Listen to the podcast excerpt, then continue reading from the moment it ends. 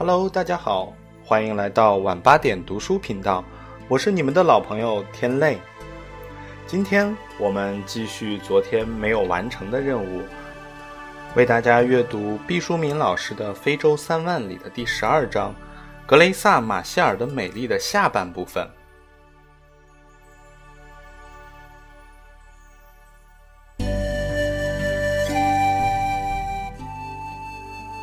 曼德拉一生有三段婚姻。前面说过，曼德拉和西苏鲁的表妹伊芙琳第一次走入婚姻殿堂，但全部身心投入黑人解放运动中的曼德拉让伊芙琳难以接受，夫妻关系日行渐远。一九五八年，曼德拉与伊芙琳离婚，不过伊芙琳一生。坚持使用伊芙琳·曼德拉这个名字。二零零四年五月，八十二岁的伊芙琳死于呼吸系统疾病。曼德拉参加了伊芙琳的葬礼。离婚后，四十岁的曼德拉娶了二十三岁的温妮。一九九六年，这段维系了三十八年的婚姻彻底崩解。和前任一样，温妮离婚后也一直沿用温妮·曼德拉的名字。此时，曼德拉已经年近八十岁，进入生命的垂暮之年了。一九九六年，离婚后的曼德拉与五十一岁的格雷萨手挽着手，在巴黎街头漫步，众人错愕。之后，曼德拉在巴黎的一次正式宴会上宣布：“我再次坠入了爱河，连我自己都没有想到。”他满脸幸福的。公布了自己的新恋情。格雷萨·马歇尔说：“当我们相遇时，我就知道我的生活里再也容不下其他亲密男友了。他是个很有魅力的男人。”哦，又是一见钟情。曼德拉喜欢一见钟情。关于二人的恋爱史，格雷萨·马歇尔是这样说的：“我们的第一次会面是在1990年。”我们都非常非常孤独，我们都需要有人可以说说话，有人可以来了解自己。曼德拉与格雷萨·马歇尔第一次重要的公开约会是在萨莫拉·格雷萨的墓地。我想，这一定有特殊含义的安排。格雷萨·马歇尔要对亡夫有个交代，曼德拉也是光明正大的君子。曼德拉与格雷萨的浪漫史曝光后，南非报纷纷把情人、新欢、非正式第一夫人等称谓加在格雷萨的头上。于是，总统办公室宣布，格雷萨将成为曼德拉的正式伴侣。紧接着，这位正式伴侣陪同南非总统曼德拉进行了为期十天的对菲律宾、马来西亚。新加坡和文莱四国的访问，曼德拉本人要求格雷萨陪同他出访四国期间，要享受第一夫人的所有礼宾待遇。曼德拉与格雷萨同居的消息曝光后，曼德拉的好朋友图图大主教曾直截了当地提醒曼德拉：“你这样做会给南非青年树立一个很不好的榜样，你不如干脆结婚。”尽快与他结为夫妻。或许是因为听取了图图的意见，一九九八年七月十八日下午三时三十分至四时，曼德拉的婚礼在他的官邸举行。曼德拉身着他标志性的花衬衫，新娘穿一件镶金边的连衣裙。婚礼按宗教仪式进行，基督教堂主教主持婚礼，曼德拉的知己。大主教图图协助，副总统姆贝基是证婚人。参加婚礼的还有非国大副主席祖马、司法部长奥马尔夫妇，正在南非访问的沙特阿拉伯王子班德尔、新娘格雷萨的三个兄弟、曼德拉的妹妹和女儿们等二十多人。图图首先用圣经《创世纪》篇中的上帝创造夏娃进行布道。他说：“伊甸园是美好的，当夏娃到来后，伊甸园才变得更加美好。”曼德拉实现了这一理想。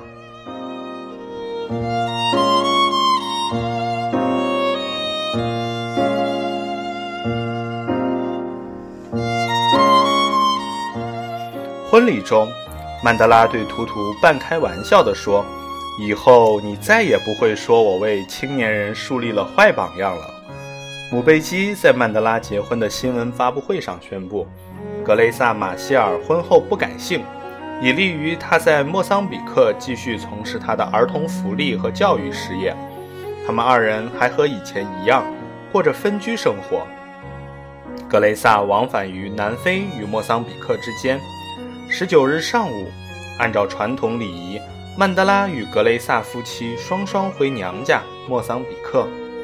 曼德拉曾这样评价他这最后一位妻子：“在我的余生里，她给我爱和支持，让我像花朵一样绽放。”于是，南非媒体称赞格雷萨是真正带给曼德拉快乐的女人。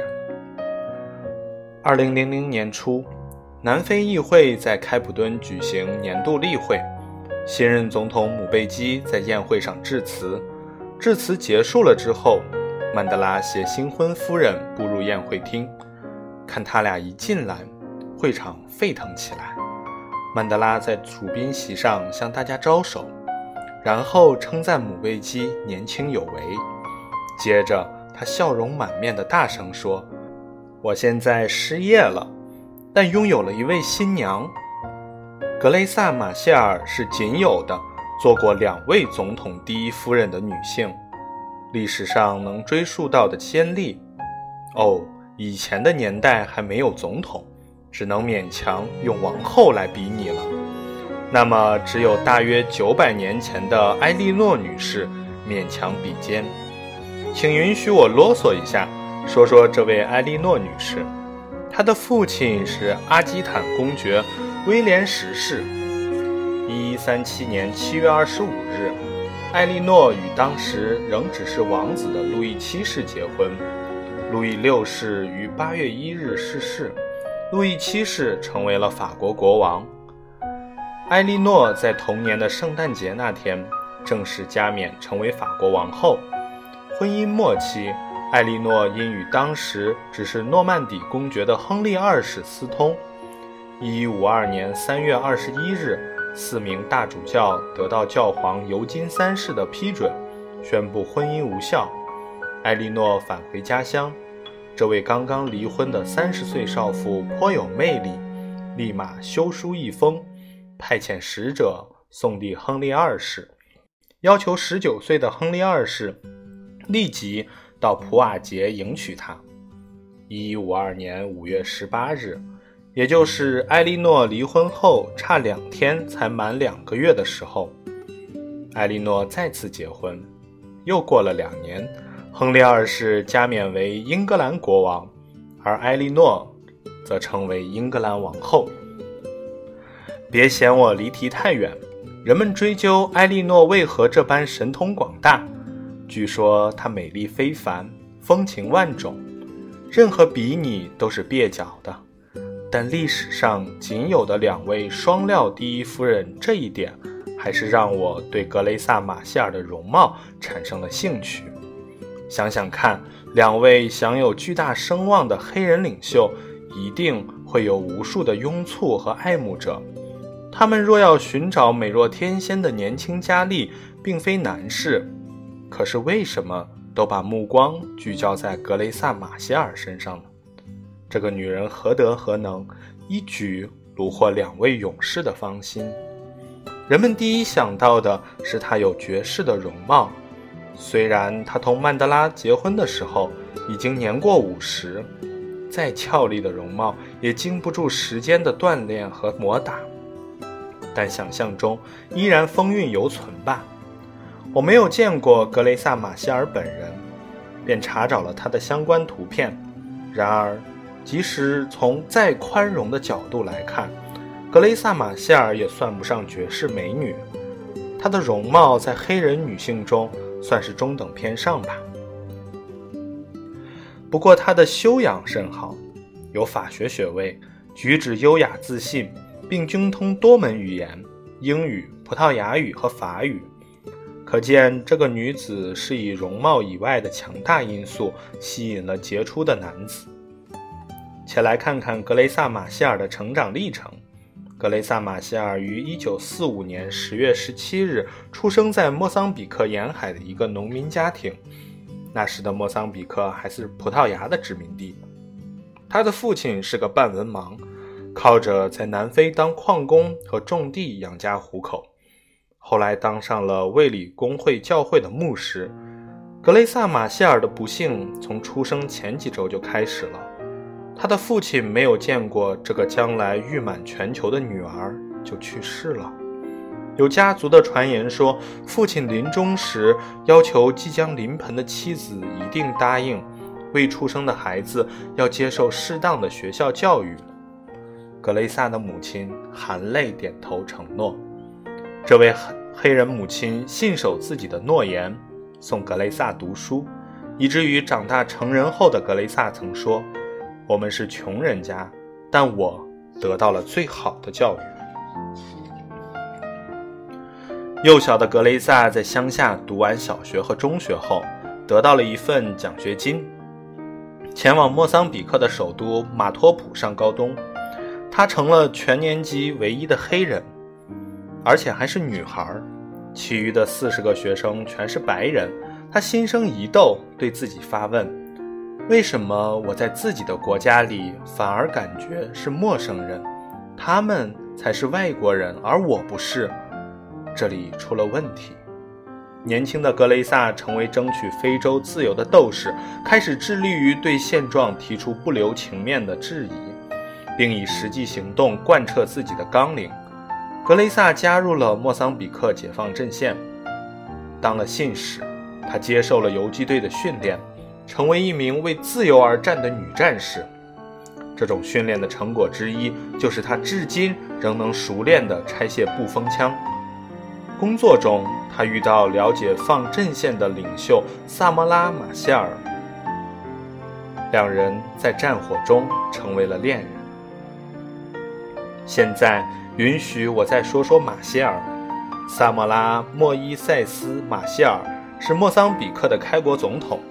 他出生于莫桑比克南部的一个穷苦农民家庭，家庭经常陷入饥荒。二十世纪五十年代，他家的土地被葡萄牙殖民者当局没收，亲人们被迫流落南非，以当矿工为生。不久，他的一名兄弟在矿难中身亡，殖民政府却拒绝赔偿。马歇尔在天主教教会学校接受了六年基础教育，并在夜校获得护理知识，当上了首都医院的护士。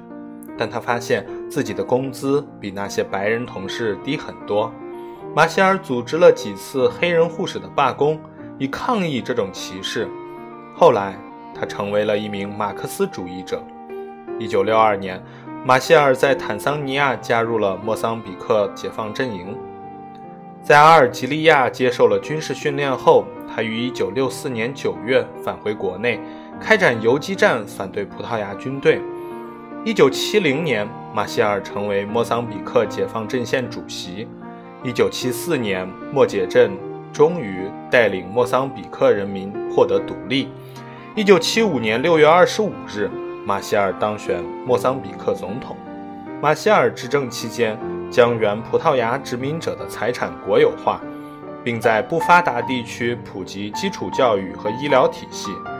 一九八六年十月十九日晚。他乘坐由苏联飞行员驾驶的飞机返回莫桑比克首都马托普时，因雷雨无法降落，在南非境内二百米处坠毁。飞机上共有乘客三十八人，三十四人罹难。有人怀疑是南非种族隔离主义者策划了这起空难，但时至今日定论。格雷萨·马歇尔孙贵为开国总统的夫人。但她绝不是依附男人的小女子，她曾对别人大声呵斥：“我不是萨莫拉的妻子，我就是我。”曼德拉喜欢在公众面前牵着格雷萨的手，还时不时亲亲她的面颊，大秀恩爱。他们有很多共同点，比如都喜欢慢慢的散步，都喜欢一起静静的阅读。乡村生活对他们有一种无法抵抗的吸引力，还有失去了至亲爱人的痛，让他们更加珍惜对方。曼德拉开玩笑地说：“从今往后，我生活中最重要的内容有两个，第一个是格雷萨，第二个是到莫桑比克吃大虾。”唉，说是两个，其实都是绕着格雷萨马歇尔转的。从此，曼德拉。有了四个家，一个在约堡，一个在开普敦，一个在他的老家东开普省，还有一个在莫桑比克。这个并不算绝世美貌的女子，吸引两位卓越黑人领袖的是其特殊魅力，更重要的是格雷萨马歇尔为祖国献身的精神和她的坚忍善良。他曾说过。自己的一生中有三个最爱：自己的国家、莫桑比克前总统萨莫拉马歇尔和曼德拉。注意啊，即使是在他贵为两国第一夫人之后，他所挚爱的第一位仍是自己的国家。格雷萨马歇尔对此也非常明确。他说：“政治和爱是纠缠紧密的结合。”与曼德拉在一起，绝对不能整天谈情说爱。你不能要求他的生命中只有你，你不能要求他放弃工作，只面对你一个。爱一个人就要爱他的全部，对吧？他是个很棒的人，我觉得自己现在很幸福。曼德拉与格雷萨结婚后，格雷萨常驻莫桑比克首都马托普，而曼德拉住在南非东北部城市约翰内斯堡。好在两个城市坐飞机只需要一个钟头，在分开的日子里，两人每天都会通两次电话。曼德拉挺黏格雷萨的，曾说他是老板，当我一个人的时候，我是软弱的。于是经常软磨硬泡的要求格雷萨到约翰内斯堡定居，与他同住。但格雷萨放心不下他的八个孩子。而且马托普的儿童基金工作也不能缺少她，而且她反对出于感情对自己的丈夫进行理想化。她说：“人们也许会说我的丈夫是圣人，但对我来说，他只是一个淳朴、友善的普通人。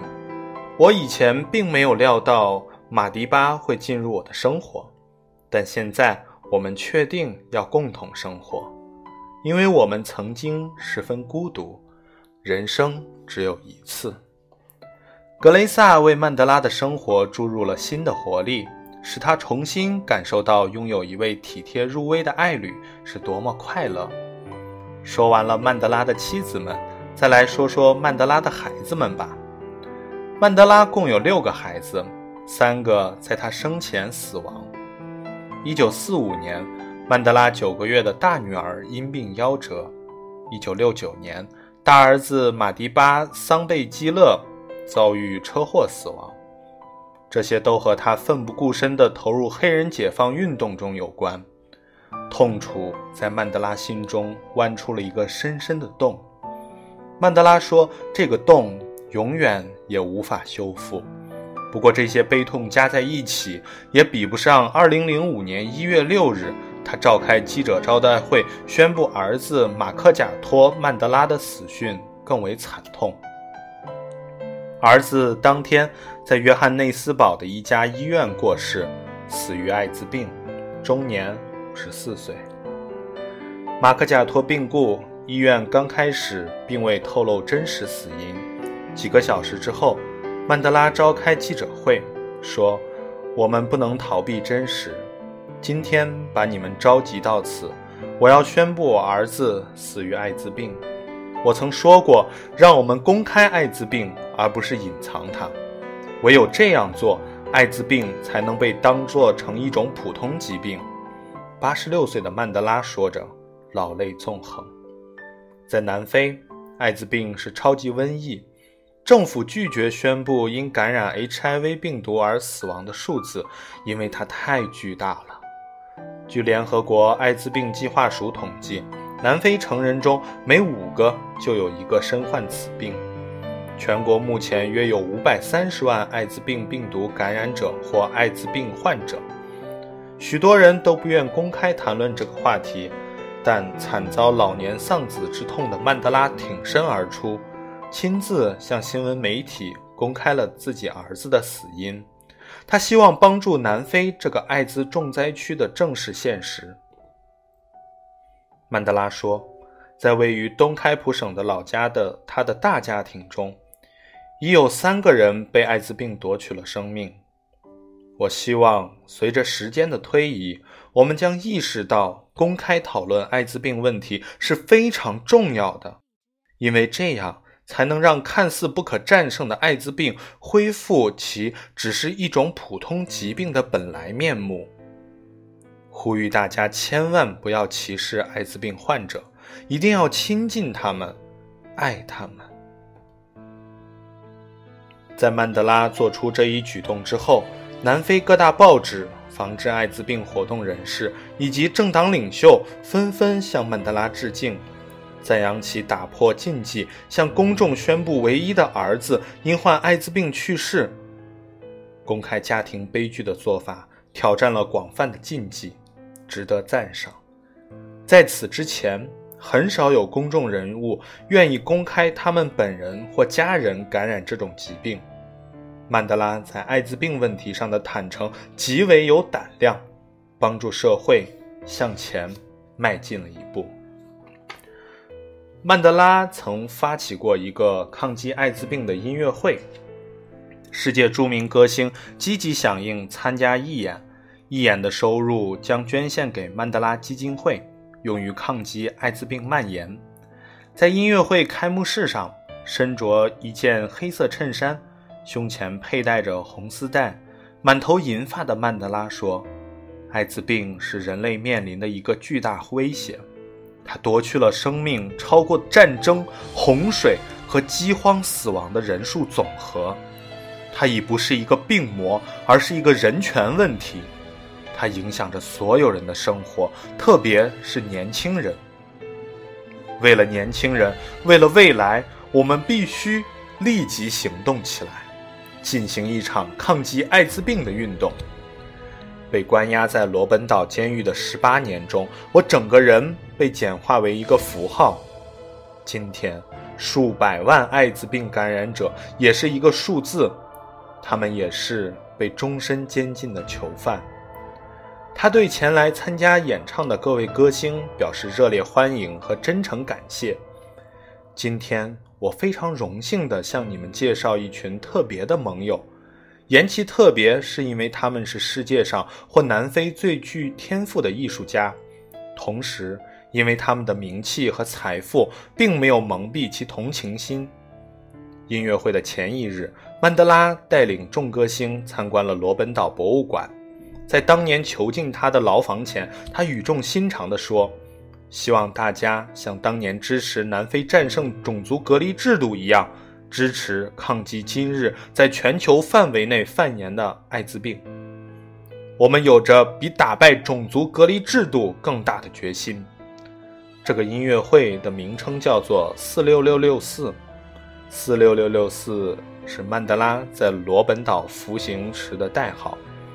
在儿子的葬礼上，曼德拉致辞，他只说了两句话：“我儿子是一名律师，得到了专业领域的认可。”这是他的荣耀，除此之外，我没什么好说的。马克贾托是曼德拉和第一位妻子伊芙琳所生。对于马克贾托而言，虽然自己的父亲是名扬天下的大人物，但他并没有想借父亲的势力在南非政坛大展宏图，只是默默无闻地做好自己分内的工作。从1969年开始。马克贾托在保险公司做了十五年职员。一九九零年，马克贾托在巴西一所大学开始学习法律。经过七年的学习，他获得了法律学位。二零零零年，马克贾托进入律师行业。之前十五年保险业的默默打拼，使他拥有了丰富的保险业内经验，成为一家大银行的法律顾问小组成员。马克贾托是2004年年底入院开始治疗的。曼德拉取消了度假计划，以便能有更多时间陪伴病中的儿子。除了父子情深，曼德拉也心存内疚。这最后的陪伴，也成了最后的弥补。马克贾托生于1950年，当时曼德拉正带领工人进行总罢工。马克贾托六岁的时候，曼德拉以叛国罪被起诉，从此开始了漫长的审判和牢狱生涯。曼德拉在监狱一蹲就是二十七年，使得马克贾托从少年成长为青年。从青年成长为中年的过程里，父亲都被迫缺席。马克贾托八岁时，曼德拉和马克贾托的生母伊芙琳离婚，同年与温妮结婚。这个变故对马克贾托的打击极大，从此他和父亲的沟通有了深壑。在罗本岛上，曼德拉常常挂念孩子们，孩子们在他心目中的分量比什么。都重。监狱生活剥夺了我们许多权利，但是不能和孩子见面是最痛苦的。曼德拉总是担心孩子们吃饭是否正常，衣服穿得够不够，在学校里面有没有进步。一位与曼德拉一同在罗本岛监狱坐监的狱友这样说：“曼德拉的自传中刊录了他和儿子马克贾托的通信。”从信件中可以看到父子间的渐行渐远。一九七四年，曼德拉曾在一封信中写道：“给一个几乎不回信的人写信，是很难坚持的。”当局一直不允许马克贾托去罗本岛探望曼德拉，直到他十六岁才可以上岛。刚开始，马克贾托每年还都到罗本岛看望父亲一到两次。但从1983年起，马克贾托不再去监狱看望父亲了，也几乎不写信。曼德拉的另一个儿子1969年死于车祸，马克贾托变成了他唯一的儿子。曼德拉对儿子寄予了巨大的期望，这让马克贾托感到非常有压力。他学习成绩不好，升级考试不及格，还因为组织同学开展罢课活动而被学校开除。一九九四年，曼德拉举行总统就职仪式，马克贾托也没有参加。曼德拉曾经这样形容儿子：“他是个可爱的小伙子，但是他的弱点是不能写作，即使他的家族有那么多传奇性的故事可以着书。”我稍觉曼德拉这个评价有点不准确，不能写作并不是弱点。普天下那么多人都不能写作，都不是弱点。家族无论有多少传奇故事，作为子孙，并不一定要承担写出来的责任。由于不能写作，就不能担当起这个任务，这并不是马克贾托的过失。曼德拉把自己的一生都献给了民族解放事业，可亲可敬，但他不应该如此苛求自己的儿女。他宽容了整个世界，但对自己的儿子是严厉的。曼德拉的儿子死亡的当天，召开了新闻发布会，宣布了自己儿子的死因——艾滋病。我估计他早就做出了这个决定，因为艾滋病的死亡是一个逐渐的过程。他儿子住院病危，并不是猝死。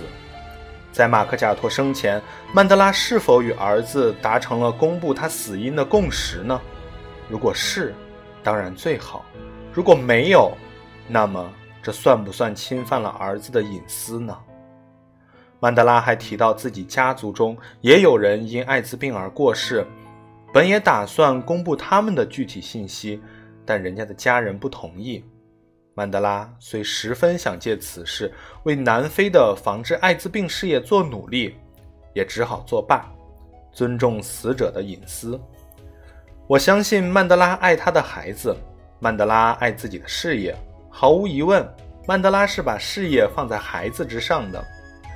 不但在孩子小的时候是这样，当孩子成年之后，为了事业，曼德拉也在所不惜地放下了孩子的利益。曼德拉就是这样一个把自我的生命融入广大慈悲的人。曼德拉的孩子必将为此付出巨大的代价。也许这是常人难以理解的大爱，将爱自己的孩子化为爱普天下所有的孩子。曼德拉的小女儿泽尼曾经写过这样一首诗：一棵树被砍倒了，果实落了一地，我哭泣，因为我失去了一个家庭。那树干是我的父亲，全部枝丫都靠它支撑。那果实就是妻子和孩子们，是他真爱所在。他们该有多美味，多么可爱！可是都落在地上，有些离他很远，在土里。那树根代表幸福，被割断了联系。二零一三年六月八日，曼德拉因肺部感染被紧急送到医院。十二月五日二十时五十分，九十五岁的曼德拉离开了人世。入院至逝世的半年中，他一语未发。不过，他不是摘下呼吸机离世的，而是自己停止了自主呼吸。参加曼德拉葬礼的有全球九十一个国家元首和政府领导人。追悼会那一天，南非下雨，苍天为之哭泣。由于代表十三亿的中国国家副主席李元朝的出席，使得曼德拉的葬礼在规模上超过了教皇。成为半个世纪以来的世界第一葬礼。遵照曼德拉的遗嘱，他的遗孀格雷萨·马歇尔接受其百分之五十的遗产。格雷萨的美丽，举世无双。